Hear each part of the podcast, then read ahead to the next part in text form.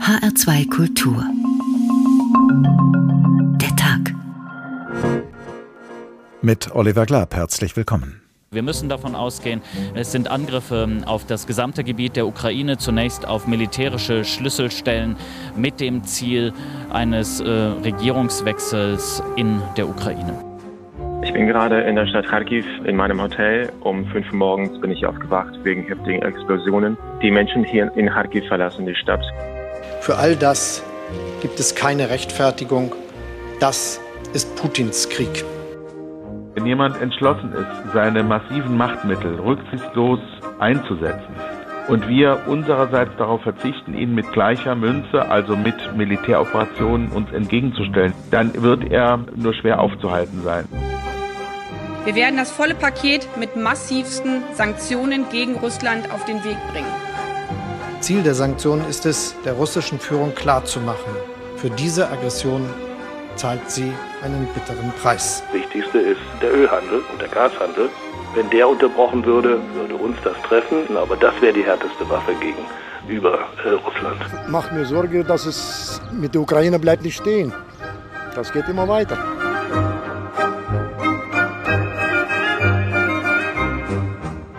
Russische Bodentruppen in der Ukraine. Eine Offensive nicht nur im Osten des Landes, in den Regionen Donetsk und Luhansk, wo ja sowieso schon pro-russische Separatisten präsent waren, wohl immer wieder inoffiziell unterstützt von russischen Soldaten, sondern eine Offensive auch im Süden von der russisch annektierten Krim und im Norden von der Grenze zum befreundeten Belarus aus.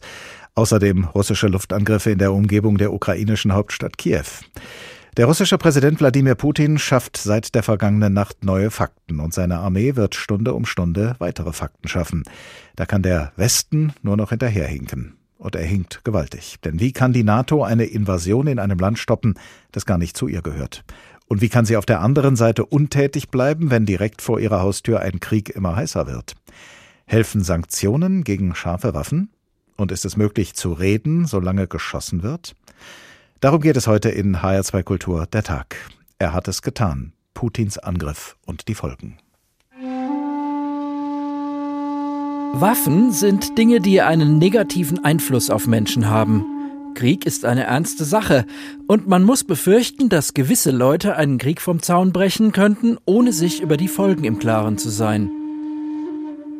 Diesen Kommentar hat der chinesische Militärstratege Li Chuan im 13. Jahrhundert abgegeben zu den Ausführungen des noch sehr viel älteren chinesischen Militärstrategen Sun Zi.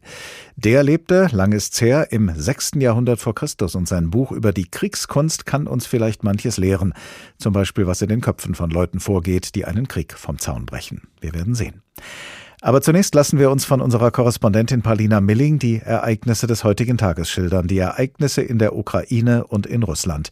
Ereignisse, die noch vor Anbruch dieses Tages begonnen haben. Es geschah mitten in der Nacht. Um 3.40 Uhr Kiewer Zeit schlugen die ersten russischen Raketen in der Ukraine ein. Um halb sechs setzten sich russische Truppen in Bewegung. Die Zeitangaben, wann Russland den Krieg gegen die Ukraine entfesselte, stammen vom Berater des ukrainischen Präsidenten. Volodymyr Zelensky selbst sagte, Russland hat unser Land am frühen Morgen brutal angegriffen, so wie es Nazi-Deutschland während des Zweiten Weltkriegs tat. Die Ukraine werde sich verteidigen und die Freiheit nicht aufgeben. Erneut bat Zelensky die Ukrainer, die Ruhe zu bewahren. Der russische Angriff ist massiv, auf die gesamte Fläche der Ukraine verteilt und er zielt offenbar vor allem auf Stützpunkte, Kommandozentralen und Munitionslager. Die Hochpräzisionswaffen der russischen Streitkräfte setzen nur die Militärinfrastruktur außer Gefecht. Das sind Objekte der Luftabwehr, Militärflughäfen und die ukrainische Luftwaffe. Sagt Sprecher des russischen Verteidigungsministeriums. 74 Militärobjekte will Russland zerstört haben. Bilder zeigen heftige Explosionen und schwarzen Rauch in den Himmel steigen. Der Kreml nennt es eine besondere Militäroperation. Das Wort Krieg wird offiziell vermieden. In der Nacht, als Putin den Angriffsbefehl gibt, begründet er ihn mit dem angeblichen Schutz Russlands. Unsere Aktionen dienen der Selbstverteidigung gegen die Bedrohungen, denen wir ausgesetzt sind und dem Schutz vor einem noch größeren Unglück als dem, das heute passiert. Die Ukraine soll seinen Worten nach entmilitarisiert und entnazifiziert werden. Entmilitarisierung bedeutet eine Vernichtung der Streitkräfte der souveränen Republik Ukraine. Sagt im Kreml-kritischen Fernsehsender Dost der Politologe Dmitri Areschkin. Russland sei nun ein Aggressorstaat. Eine volle Okkupation der Ukraine sei allerdings nicht umzusetzen, erklärt Oreschkin. Putin werde jedoch so viel vom Territorium abbeißen, wie es ihm nur gelinge. Kiew bricht die diplomatischen Beziehungen zu Moskau ab. In der ganzen Ukraine gilt nun Kriegsrecht. Alle werden dazu aufgerufen, sich den Streitkräften anzuschließen. Waffen werden an Freiwillige gegen Passvorlage ausgegeben. Vielerorts stehen Zivilisten für Waffen an. Sie greifen zu Jagdgewehren. Die Menschen haben Angst. Viele ergreifen mit dem Auto die Flucht. Es gibt lange Staus auf den Autobahnen in Kiew. In der Hauptstadt gilt nun Luftangriffsalarm. Wenn Sirenen ertönen, sollen die Menschen in Luftschutzbunker gehen. Der ukrainische Verteidigungsminister Oleksiy Resnikow gibt sich am Nachmittag kämpferisch und wählt drastische Worte. Der Plan des Feindes, uns zu brechen, hat nicht funktioniert. Die Ukraine kämpft und sie kämpft erfolgreich. Die Streitkräfte der Ukraine fügten den Besatzern empfindlichen Schaden zu. Heute kehren Dutzende, wenn nicht Hunderte von Särgen mit den Feinden zurück nach Russland. Opferzahlen sind schwer zu überprüfen. Insgesamt wurden laut der ukrainischen Seite 40 Militärangehörige und 10 Zivilisten getötet. Das russische Militär berichtet nicht über die Verluste auf seiner Seite. Auch wo sich genau welche Truppen befinden, ist weiter unklar. Kämpfe meldet das ukrainische Militär im Osten des Landes, aber auch in der Region nahe Tschernobyl, etwas mehr als 100 Kilometer von Kiew entfernt. Das Büro des Präsidenten Volodymyr Zelensky hält für möglich, dass Russland in Kiew Fallschirmjäger landen lässt, um die Staatsführung zu beseitigen. Während der Kreml an seinem Kurs festhält, herrscht in Russland Entsetzen über den Krieg. Russische Prominente verurteilen ihn öffentlich. Friedensaktivisten rufen zu Protesten in russischen Städten auf. Es gibt bereits Festnahmen. Soweit der Bericht unserer Korrespondentin Paulina Milling über eine Lage, die uns dazu bewogen hat, auf unsere gestrige Sendung zum Informationskrieg im Ukraine-Konflikt schon einen Tag später die nächste Ukraine-Sendung folgen zu lassen. Und auch jetzt sind wir wieder mit Harald Kujat verbunden, General AD der Luftwaffe, ehemaliger Generalinspekteur der Bundeswehr und ehemaliger Vorsitzender des NATO-Militärausschusses. Guten Tag, Herr Kujat. Ich grüße Sie, hallo. Ein umfassender Angriff auf die Ukraine ist möglich, aber es ist völlig unklar, ob er auch beabsichtigt ist. So haben Sie sich gestern am Ende unserer Sendung geäußert. Wie ja. umfassend ist denn aus Ihrer Sicht der Angriff, den die Ukraine seit der vergangenen Nacht erlebt?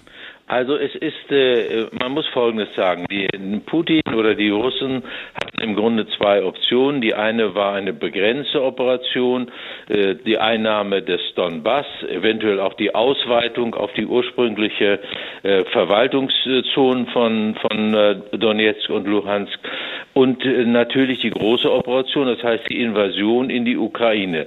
Der Beginn bei dieser beiden Operationen ist praktisch gleich. Die, die, diese Operationen beginnen damit, dass man die gegnerischen, in diesem Fall die ukrainischen Luftstreitkräfte, die Luftverteidigungskräfte, Kommandozentralen und so weiter ausschaltet, um die Reaktion des Angegriffenen zu reduzieren. Insofern hat sich also im Laufe des Tages heute erst herausgestellt, dass, die, dass Russland tatsächlich die große Option gewählt hat, nämlich den Angriff auf die Ukraine und äh, das ist natürlich etwas, äh, was äh, überall in der Welt nicht nur Entsetzen auslöst, sondern es ist ein glasklarer Völkerrechtsbruch. Und äh, äh, es ist nicht klar, also für mich ist nicht klar, ob äh, Putin tatsächlich die Absicht hat, die Ukraine insgesamt zu besetzen, was sehr wahrscheinlich ist, aber was mit großen Risiken verbunden ist. Und auch, Sie haben, wir haben es ja eben in Ihrem Beitrag gehört, äh, ich war immer der Ansicht, dass eine solche, ein solcher äh, Angriff auch in der russischen Bevölkerung nicht auf Gegenliebe stoßen wird, denn Putin selbst hat ja die Ukraine als das Brudervolk bezeichnet, also als ein Volk. Das heißt, es ist im Grunde ein Angriff auf das Brudervolk und äh, das äh, ist für die, auch für die russische Bevölkerung sehr schwer zu verdauen. Sie werden, wir werden diesen Gedanken, den Sie geäußert haben, in der Sendung noch äh, vertiefen nachher in einem anderen Gespräch. Äh, kommen wir noch mal auf diese militärischen Risiken zurück, von ja. denen Sie gesprochen haben. Sie haben gestern gesagt, Putin sei Ihrer Ansicht nach ein vorsichtiger Mann, der ja. äh, immer nur so weit gehe, wie er das kontrollieren könne. Äh, macht, täuscht der Eindruck, dass Putin sehr wohl im Moment Herr der Lage ist und dass er tatsächlich die Kontrolle hat?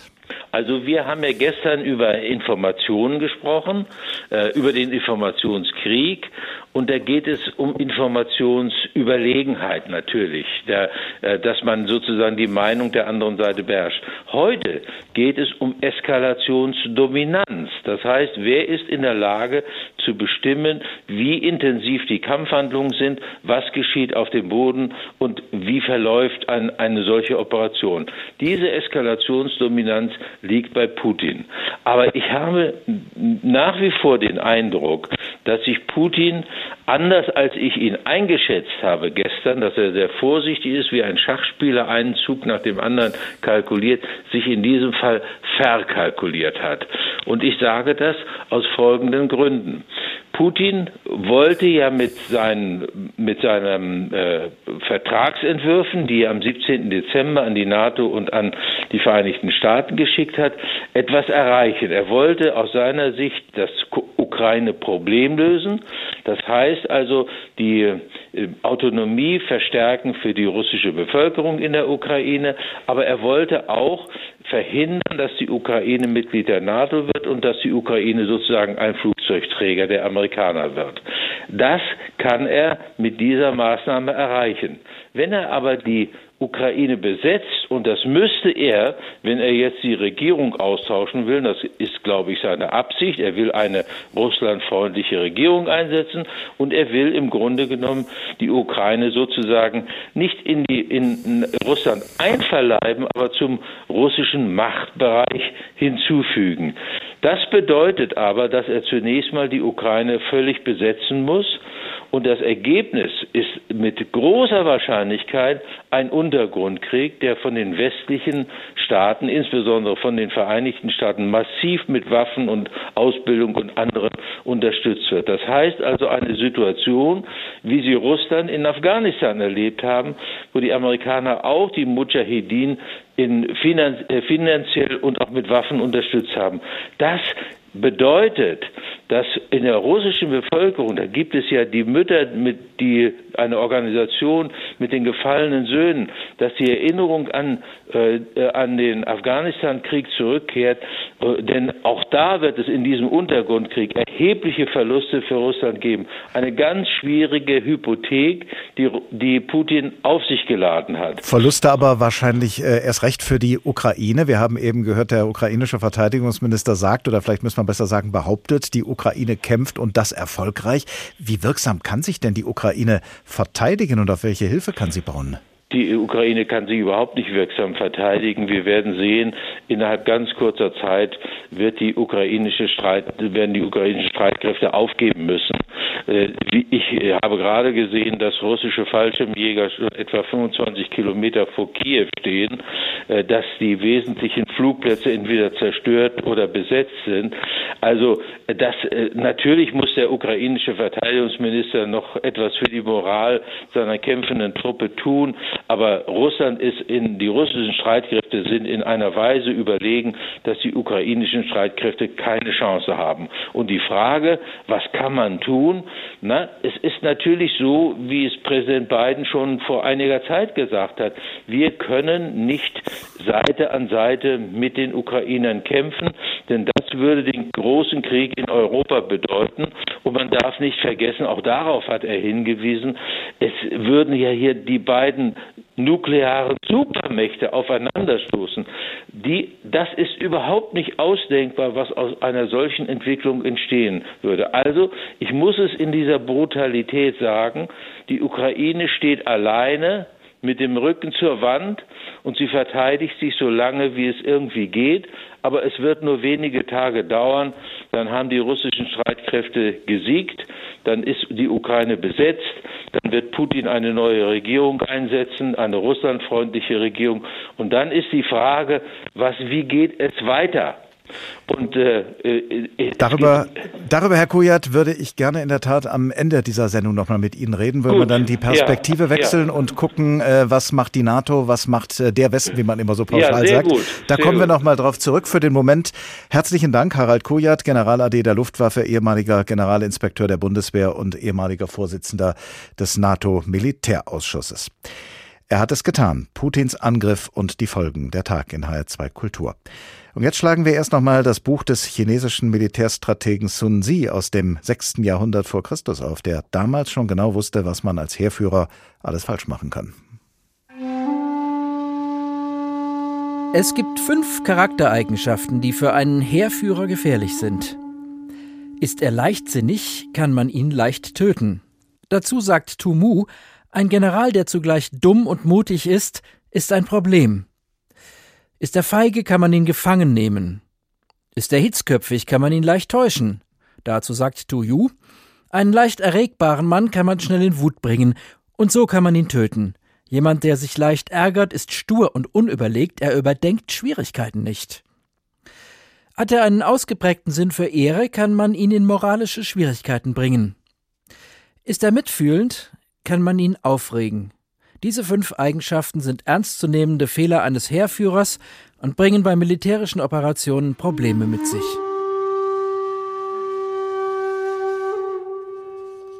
Der chinesische Militärstratege Sun Zi im 6. Jahrhundert vor Christus über fünf gefährliche Charaktereigenschaften eines Heerführers. Johannes Gotzki, Honorarprofessor für Osteuropawissenschaften, Kultur und Medien an der Universität Bamberg und früher langjähriger ARD-Korrespondent in Moskau. Guten Tag. Einen schönen guten Tag, Herr Klapp. Auch Sie waren ja bereits gestern unser Gast und haben vor ziemlich genau 24 Stunden einen Begriff gebraucht, den wir gerade in dem Auszug aus dem Buch des antiken chinesischen Militärstrategen auch gehört haben. Ich meine den Begriff Leichtsinn. Sie haben gesagt, niemand, auch die russische Seite, werde so leichtsinnig sein zu sagen, wir wollen einen flächendeckenden Krieg. Denken Sie jetzt, dass Sie Putin in dieser Hinsicht unterschätzt haben? Wahrscheinlich ja. Ähm, ich hatte mir nie vorstellen können, dass er einen Krieg führt, der über das eigentliche Donbassgebiet der Volksrepubliken hinausgeht. Bestenfalls hätte ich mir vorstellen können, was wir eben auch von General Kujat gehört haben, dass er die Regierungsbezirke, die weiter sind als die Volksrepubliken selbst ernannten, dass er die noch sozusagen miterobern würde. Aber das, was wir jetzt erleben, was auf einen Regime-Change hinausläuft in der Ukraine, habe ich mir wirklich nicht vorstellen können. Schauen wir deshalb mal ein bisschen genauer auf Putin und wie er ja nicht, vielleicht nicht die Welt, aber wie er die ideale russische Einflusssphäre und das ideale russische Staatsgebiet sieht.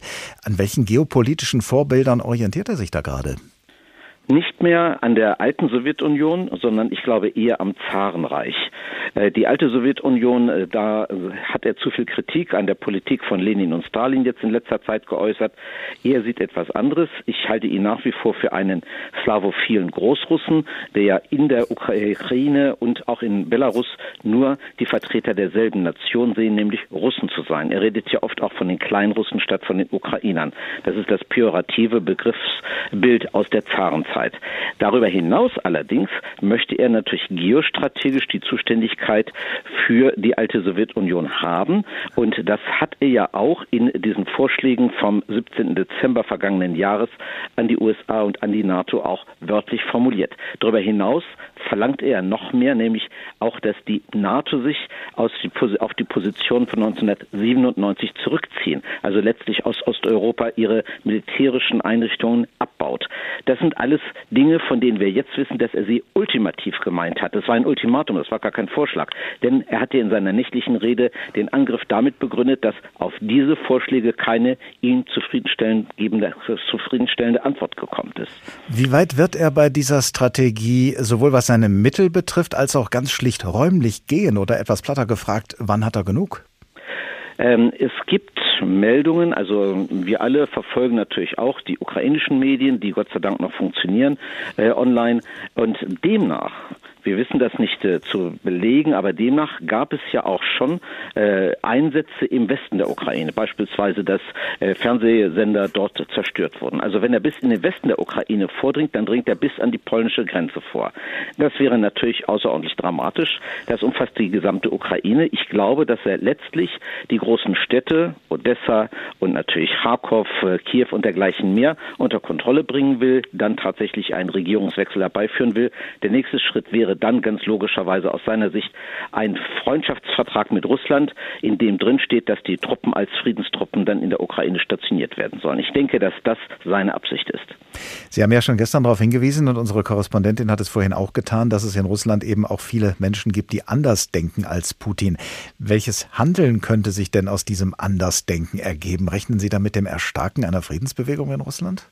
Nein, es gibt äh, zwei Dinge, die wir berücksichtigen sollen. Das eine in Russland, nämlich die Funktion der sozialen Medien. Ich verfolge den Tag über sehr stark Kontaktjew. Kontaktjew ist sozusagen das Facebook Russlands. Dort waren sehr schnell Fotos von Leuten, die mit Plakaten auftraten, kein Krieg mit der Ukraine, Ukrainer sind unsere Brüder und dergleichen mehr.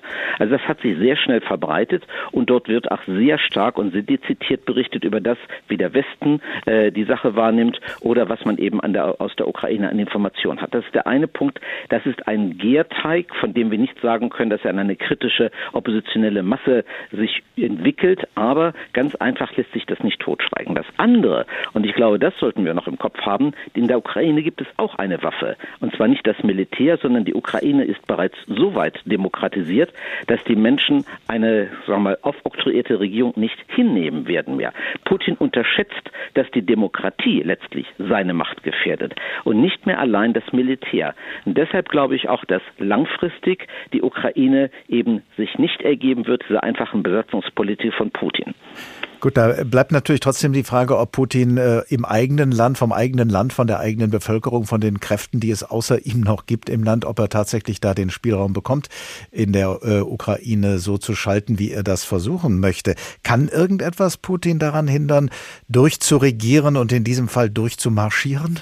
Natürlich nicht. Also äh, die Ukraine steht alleine. Sie hat keinen Verbündeten. Äh, sie hat bislang ja nur massive Militärhilfe von den USA bekommen. Äh, das ist ja der Punkt, wo China gesagt hat, die USA seien mitverantwortlich oder wesentlich mitverantwortlich für diesen Konflikt jetzt. Diese Aufrüstung durch die USA ist aber das Einzige, was sie, wo die Ukraine sich darauf verlassen kann. Es gibt einzige, einige Nachbarstaaten, die auch bereit waren, Waffen rüberzuliefern, aber keiner kann rein rechtlich der Ukraine militärisch zur Seite stehen. Es gibt nur eine, und zwar ganz gefährliche Variante, wenn in irgendeiner Weise ein benachbarter Staat, ein NATO-Staat mit einbezogen wird in diesen Konflikt, dann wäre die NATO insgesamt ja mit einbezogen. Das wäre sozusagen die größte denkbare Katastrophe. Zieht Putin denn in Erwägung, soweit Sie das beurteilen können, sich auch gegen NATO-Staaten zu wenden, gegen die baltischen Staaten zum Beispiel? Ich hatte ja bislang immer zwei Optionen in meinem Kopf. Das eine war, es muss mindestens zur Hälfte der Möglichkeiten noch die Option auf Deeskalation geben. Das hat sich als falsch erwiesen. Und das zweite, ich habe immer noch im Kopf gehabt, dass Putin mindestens so rational ist, dass er keinen Krieg beginnt, der ihm selbst vernichten wird. Aber inzwischen bin ich mir sehr unsicher, ob nicht im Kopf von Putin etwas drin ist, und zwar ein Großmachtdenken, wo er meint, dass er dem Rest der Welt die Stirn bieten kann und möglicherweise sagt, ich hole mir auch mal das Baltikum zurück. Wenn er das tut, wenn er die Grenze überschreitet im Baltikum, greift er jetzt das Kapitol in Washington an und dann hat er alle NATO-Staaten gegen sich. Dann wird er vielleicht nur darauf kalkulieren, dass er sagt, die NATO ist doch zu feige, einen großen Krieg zu wagen. Das kann sein, dass er die NATO noch reizt mit diesen Dingen. Johannes Kotzky, Honorarprofessor für Osteuropawissenschaften, Kultur und Medien an der Universität Bamberg und früher langjähriger ARD-Korrespondent in Moskau. Vielen Dank. Er hat es getan. Putins Angriff und die Folgen. Der Tag in HR2 Kultur.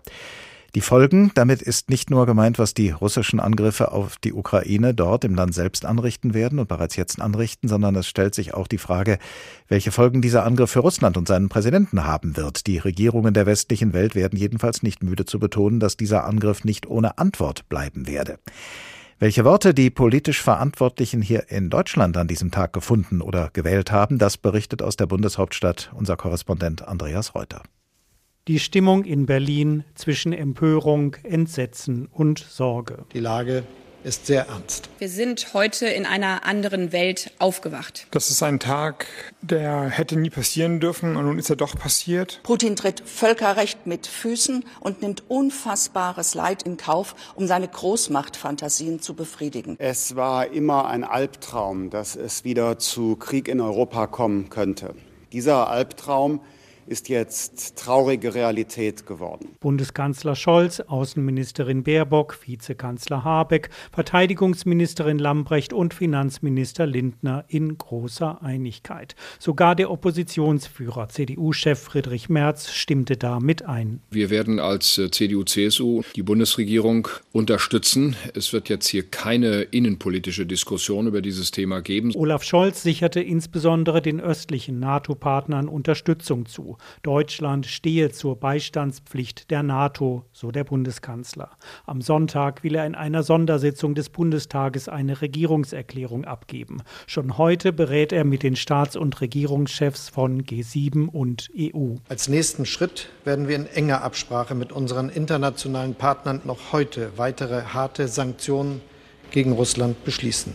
Ziel der Sanktionen ist es, der russischen Führung klarzumachen, für diese Aggression zahlt sie einen bitteren Preis. Vizekanzler und Wirtschaftsminister Robert Habeck nannte weitere Details. Ein Sanktionspaket, das die russische Wirtschaft abkoppeln wird vom industriellen Vorsprung und Geschehen, das Vermögens- und Finanzwerte attackieren wird und einfrieren wird und den Zugang zu den europäischen und amerikanischen Märkten deutlich beschränken wird. Die Energieversorgung in Deutschland sei sicher, fügte er noch hinzu, auch wenn Russland seine Gaslieferungen ganz einstellen sollte. Innenministerin Nancy Faeser macht vor allem Sorge, dass bald viele Ukrainer auf der Flucht sein könnten. Momentan beobachte man noch keine Flüchtlingsbewegung nach Deutschland, aber die unmittelbaren Nachbarländer der Ukraine bereiteten sich bereits intensiv auf die Ankunft der Menschen vor, so die Innenministerin. Wir werden die betroffenen Staaten, vor allem unser Nachbarland Polen, massiv unterstützen, sollte es zu großen Fluchtbewegungen kommen. Die Koordinations- und Unterstützungsmechanismen der EU sind bereits angelaufen, damit ganz konkrete Unterstützung auch sehr schnell erfolgt. Und dazu wird Deutschland einen erheblichen Beitrag leisten. Auch deutsche Staatsbürger halten sich offenbar noch immer im Land auf. An sie der Appell der Außenministerin Annalena Baerbock. Verlassen Sie unverzüglich die Ukraine im Interesse Ihrer eigenen Sicherheit. Falls Sie das Land nicht auf einem sicheren Weg verlassen können, bleiben Sie vorläufig an einem geschützten Ort. Das Personal der deutschen Botschaft in Kiew, berichtete Baerbock, sei bereits abgezogen worden. Den scharfen Waffen, mit denen der russische Präsident nun seine Truppen in der Ukraine aufmarschieren lässt, setzen die politisch Verantwortlichen im Westen zunächst einmal scharfe Töne entgegen. Es sind allerdings Töne, die auf Sanktionen einstimmen und insofern Worte, denen auch Taten folgen sollen. Dass Worte grundsätzlich auch Waffen sein können, diesen Umstand haben wir ja auch schon gestern um diese Zeit gewürdigt, als wir den Ukraine-Konflikt als einen Informationskrieg betrachtet haben, was er sicher auch weiterhin sein wird. Für den chinesischen Militärstrategen Sun Zi aus dem 6. Jahrhundert vor Christus ist Sprache allerdings nicht nur Schwert, sondern auch Schild und auch ein Mittel zur Tarnung. Wenn die Abgesandten des Feindes zaghaft sprechen, aber die feindliche Armee sich weiter auf einen Kampf vorbereitet, bedeutet das, dass der Feind angreifen wird. Ist die Sprache laut und aggressiv und tut der Feind so, als ob er angreifen wolle, zieht er sich zurück. Wenn die Abgesandten des Feindes entschuldigend sprechen, braucht er Ruhe. Wenn der Feind plötzlich Friedensangebote macht, führt er etwas im Schilde. Dazu sagt Chen Hao, wenn der Feind ohne Grund um Waffenstillstand bittet, geschieht dies sicher deshalb, weil die Lage in seinem Land gefährlich ist und er Angst hat. Er will einen Plan machen, der ihm etwas Luft verschafft, oder er kennt unsere Situation und meint, dass sie ein Nährboden für Verschwörungen sei, und er will unseren Verdacht entkräften, indem er um Frieden bittet. Dann wird er versuchen, aus unserem nicht vorbereitet sein einen Vorteil zu ziehen.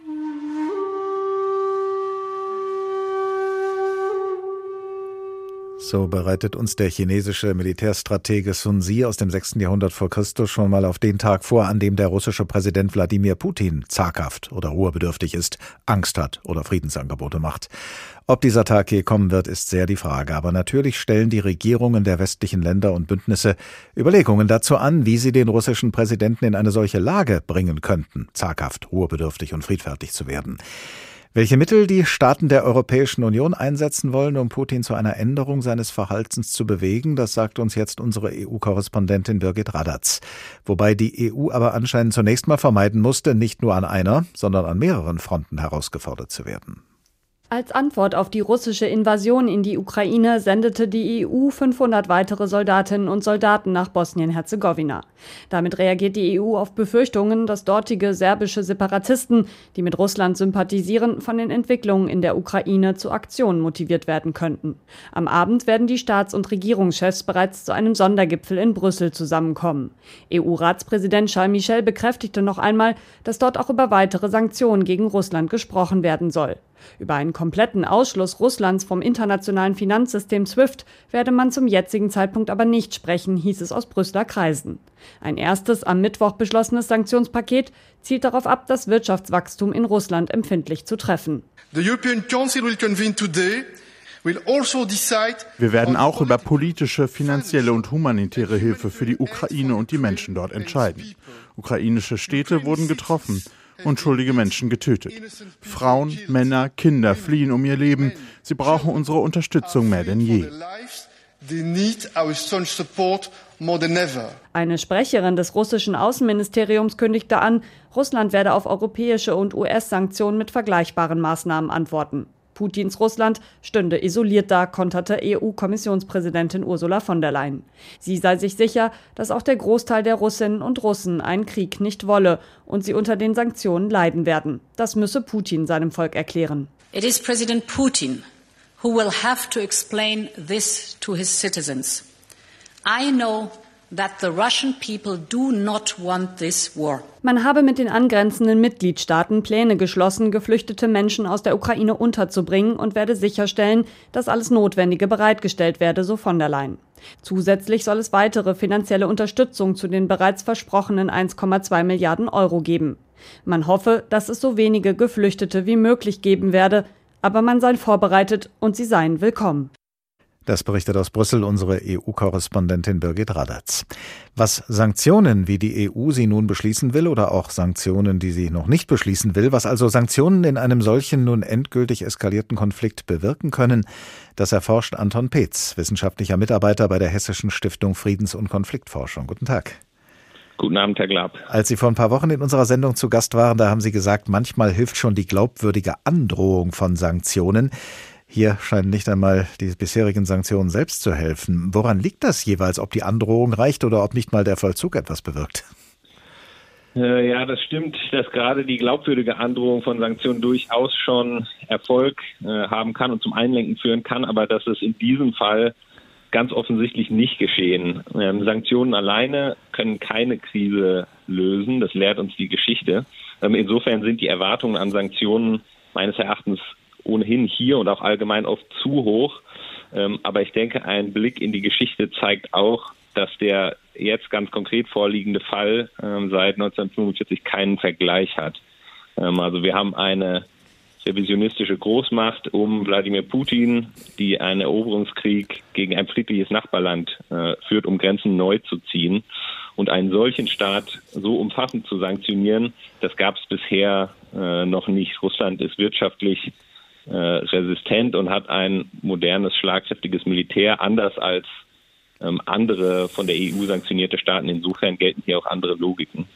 Umso bemerkenswerter ist es ja, dass in der EU noch nicht so vom, von der schärfsten denkbaren Sanktion, also dem Ausschluss Russlands aus dem internationalen Zahlungsverkehrssystem SWIFT, äh, die Rede ist. Was kann der Grund sein, so einen Fall noch im Köcher zu lassen? Will man sich noch was vorbehalten für weitere Eskalationsstufen oder ist es schlicht die Befürchtung, äh, dass äh, einen dieser Fall, wenn man ihn abschließt, auch selber treffen könnte? Richtig. Die, äh, die großen Fragen in Brüssel sind derzeit äh, einerseits äh, der SWIFT und der Ausschluss aus SWIFT, andererseits, ob Wladimir Putin und auch äh, Außenminister Sergei Lavrov persönlich auf die Liste gezielter, personalisierter Sanktionen äh, gesetzt werden ähm, oder ob sich eben dieser weitere Eskalationsschritt vorbehalten wird. Ähm, äh, Gleiches gilt, äh, soweit ich das weiß, auch für den Zugang zu Technologie, Hardware und Software, ähm, äh, Mikrochips, Halbleiter und so weiter. Ähm, einige wenige solcher weiteren Möglichkeiten offen zu halten, halte ich heute durchaus für sinnvoll. Ähm, SWIFT möglicherweise nicht, ähm, aber das entscheiden die Staats- und Regierungschefs äh, zu dieser Stunde.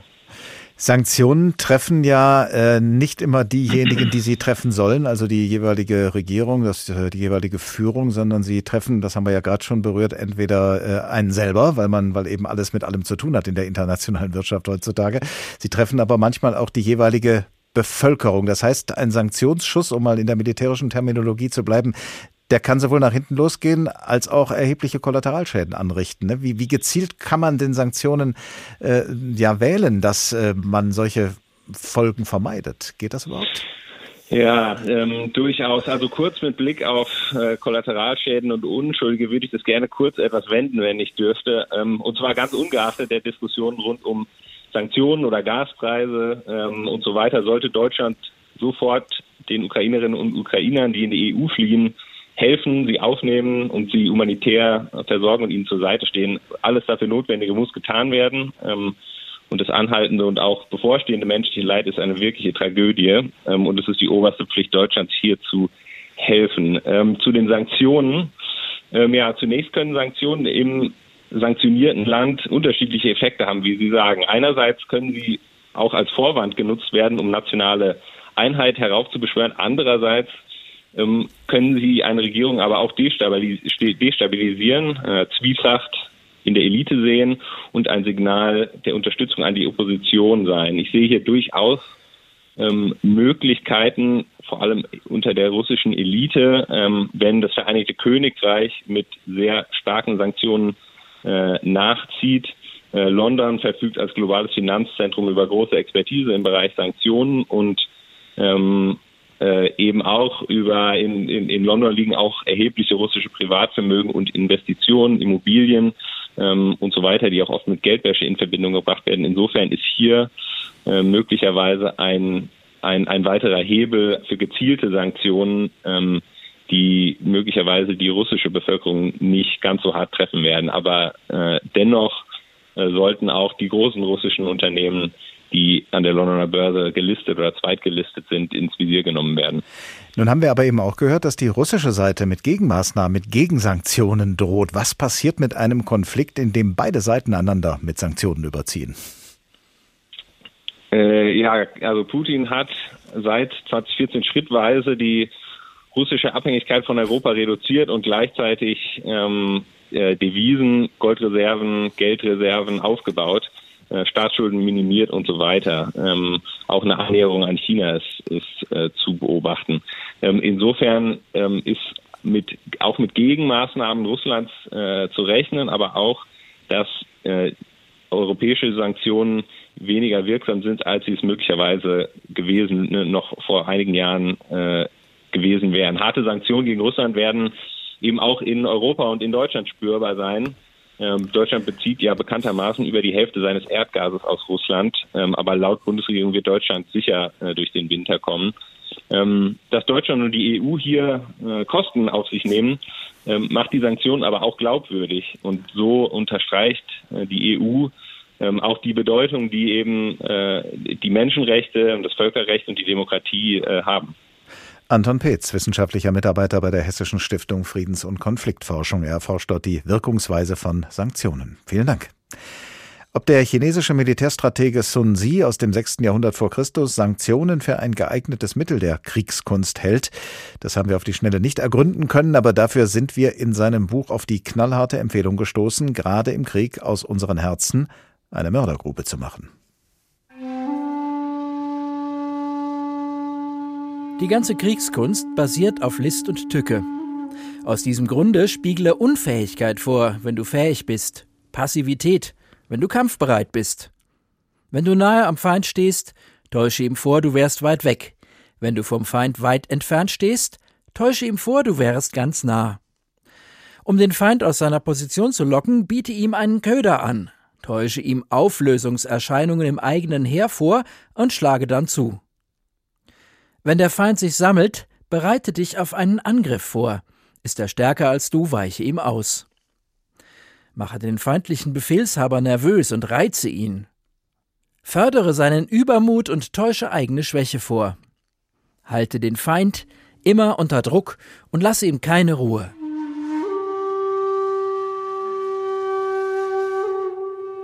Empfehlungen des chinesischen Militärstrategen Sun Zi aus dem 6. Jahrhundert vor Christus. Ob sein Buch über die Kriegskunst die Bettlektüre von Wladimir Putin und von seinen westlichen Counterparts sein könnte, das werden wir vielleicht in den nächsten Tagen und Wochen feststellen können.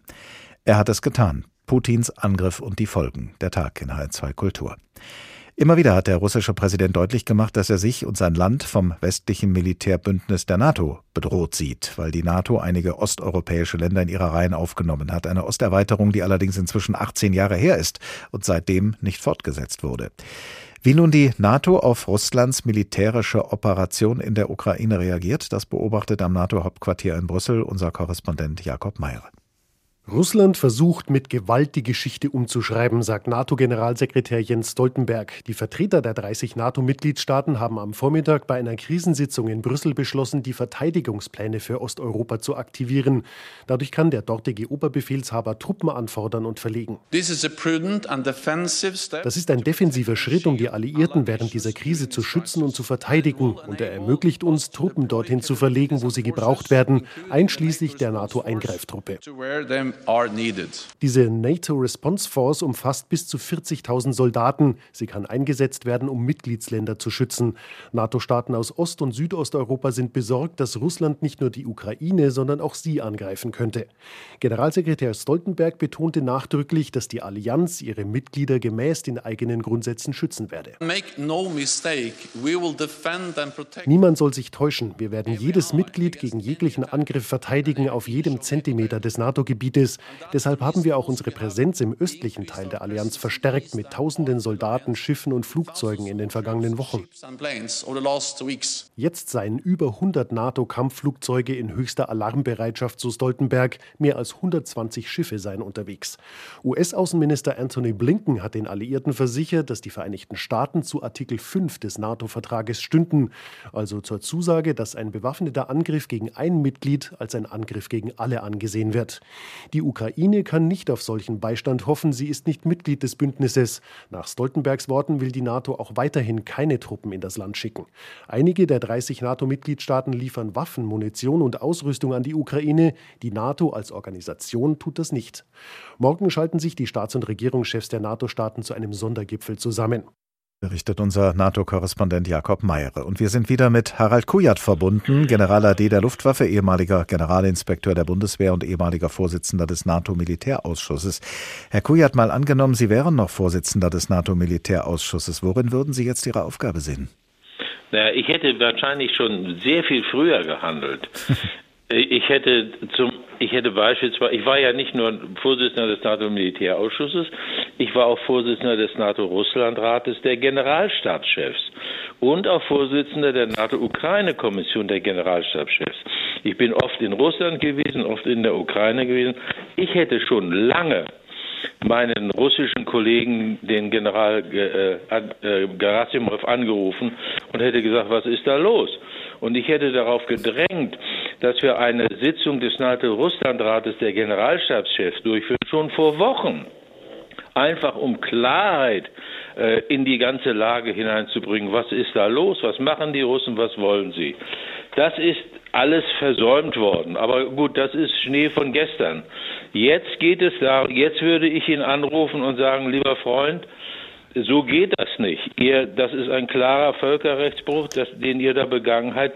Und ich kann euch sagen, wenn ihr den Angriff fortsetzt und die Ukraine besetzt, wird das erhebliche Schwierigkeiten für euch bedeuten. Ich glaube, euer Präsident Putin hat sich in diesem Fall verkalkuliert. Und meinen Sie, Ihr Counterpart würde dann tatsächlich zum russischen Präsidenten gehen und den von dieser Sichtweise überzeugen können? Der russische Präsident kennt mich.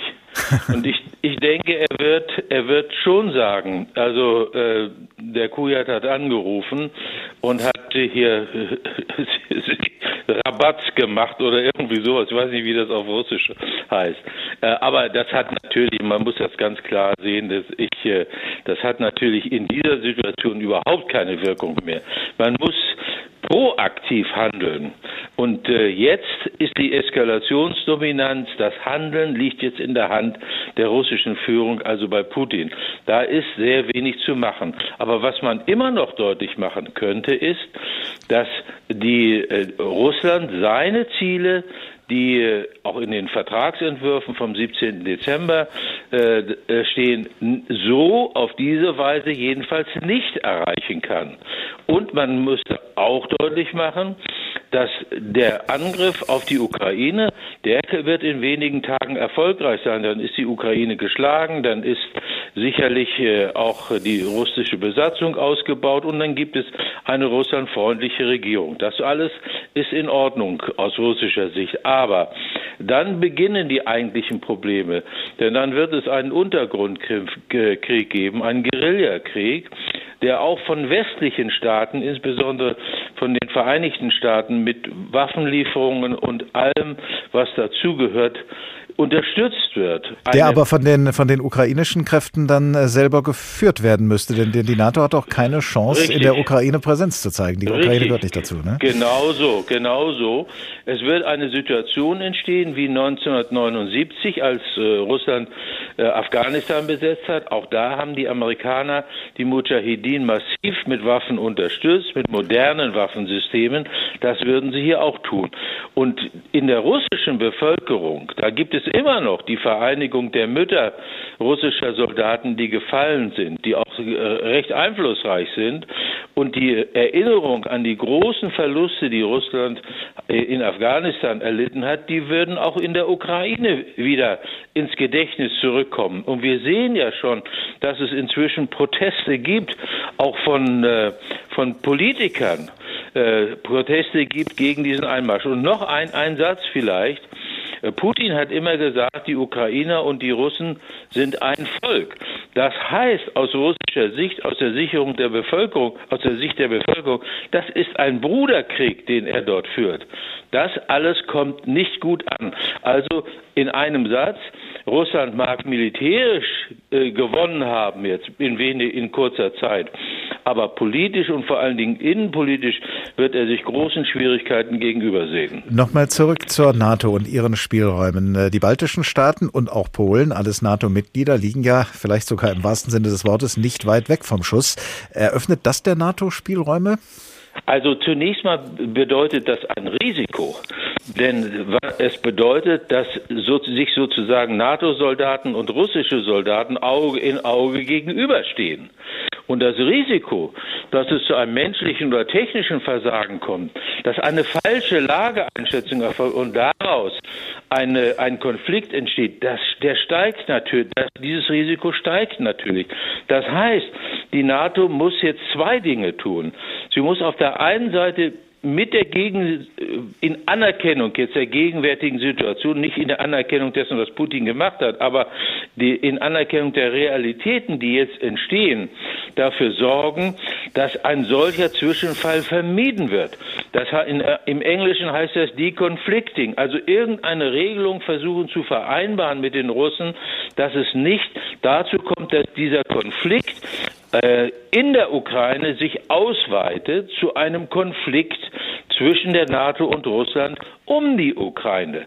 Das ist ein ganz wichtiger Aspekt. Das Zweite, was die NATO tun muss, das haben Sie in Ihrem Bericht eben auch angesprochen, sie muss natürlich die Schwelle für einen möglichen, eine mögliche Ausweitung dieses Konfliktes durch Russland hochsetzen. Das heißt, sie muss die Verteidigungsfähigkeit in den baltischen Staaten insbesondere und in Polen erheblich verstärken. Und da ist vor allen Dingen die NATO Response Force äh, gefragt, die relativ schnell verlegbar ist, die ja auch schon für die ja auch schon die Einsatzbereitschaft etwas erhöht wurde. Ich sage die, das auch besonders deshalb, weil das, ich die NATO Response Force einmal gegründet habe für eine solche Situation. Das ist jetzt die Stunde der NATO Response Force. Das, dieser, dieser, zweite Punkt ist äh, äh, ein militärischer Punkt. Äh, der erste Punkt, den Sie genannt haben, eine Regelung mit Russland finden bezüglich äh, ja. der baltischen Staaten zum Beispiel, setzt ja voraus, dass man mit denen reden kann. Sie haben gestern gesagt, solange geredet wird, wird nicht geschossen. Vielleicht wird ja umgekehrt ein Schuh draus, solange geschossen wird, wird nicht geredet. Ja, leider muss man sagen. Leider ist das, wird das so gesehen.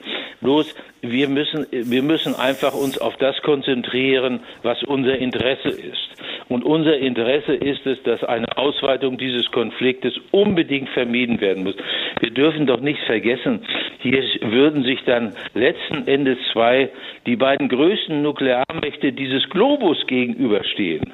Das ist doch, das ist doch eine Situation, die das, das schon allein die Vorstellung davon erzeugt ja ein Grauen, kann ich nur sagen. Das, das hat auch Präsident Biden im Übrigen vor einigen Tagen noch mal deutlich gemacht. Man muss eine solche Konfrontation mit allen Mitteln vermeiden. Und das heißt, wer militärisch, je stärker wir militärisch konventionell sind, desto weniger besteht die Gefahr, dass dieser Konflikt nuklear ausgeweitet wird. Aber es bedeutet eben auch, dass man sozusagen eine, Sicherungs-, eine äh, Sicherungslinie einziehen muss, dass eben ein unbeabsichtigter, von beiden Seiten möglicherweise unbeabsichtigter Konflikt vermieden wird.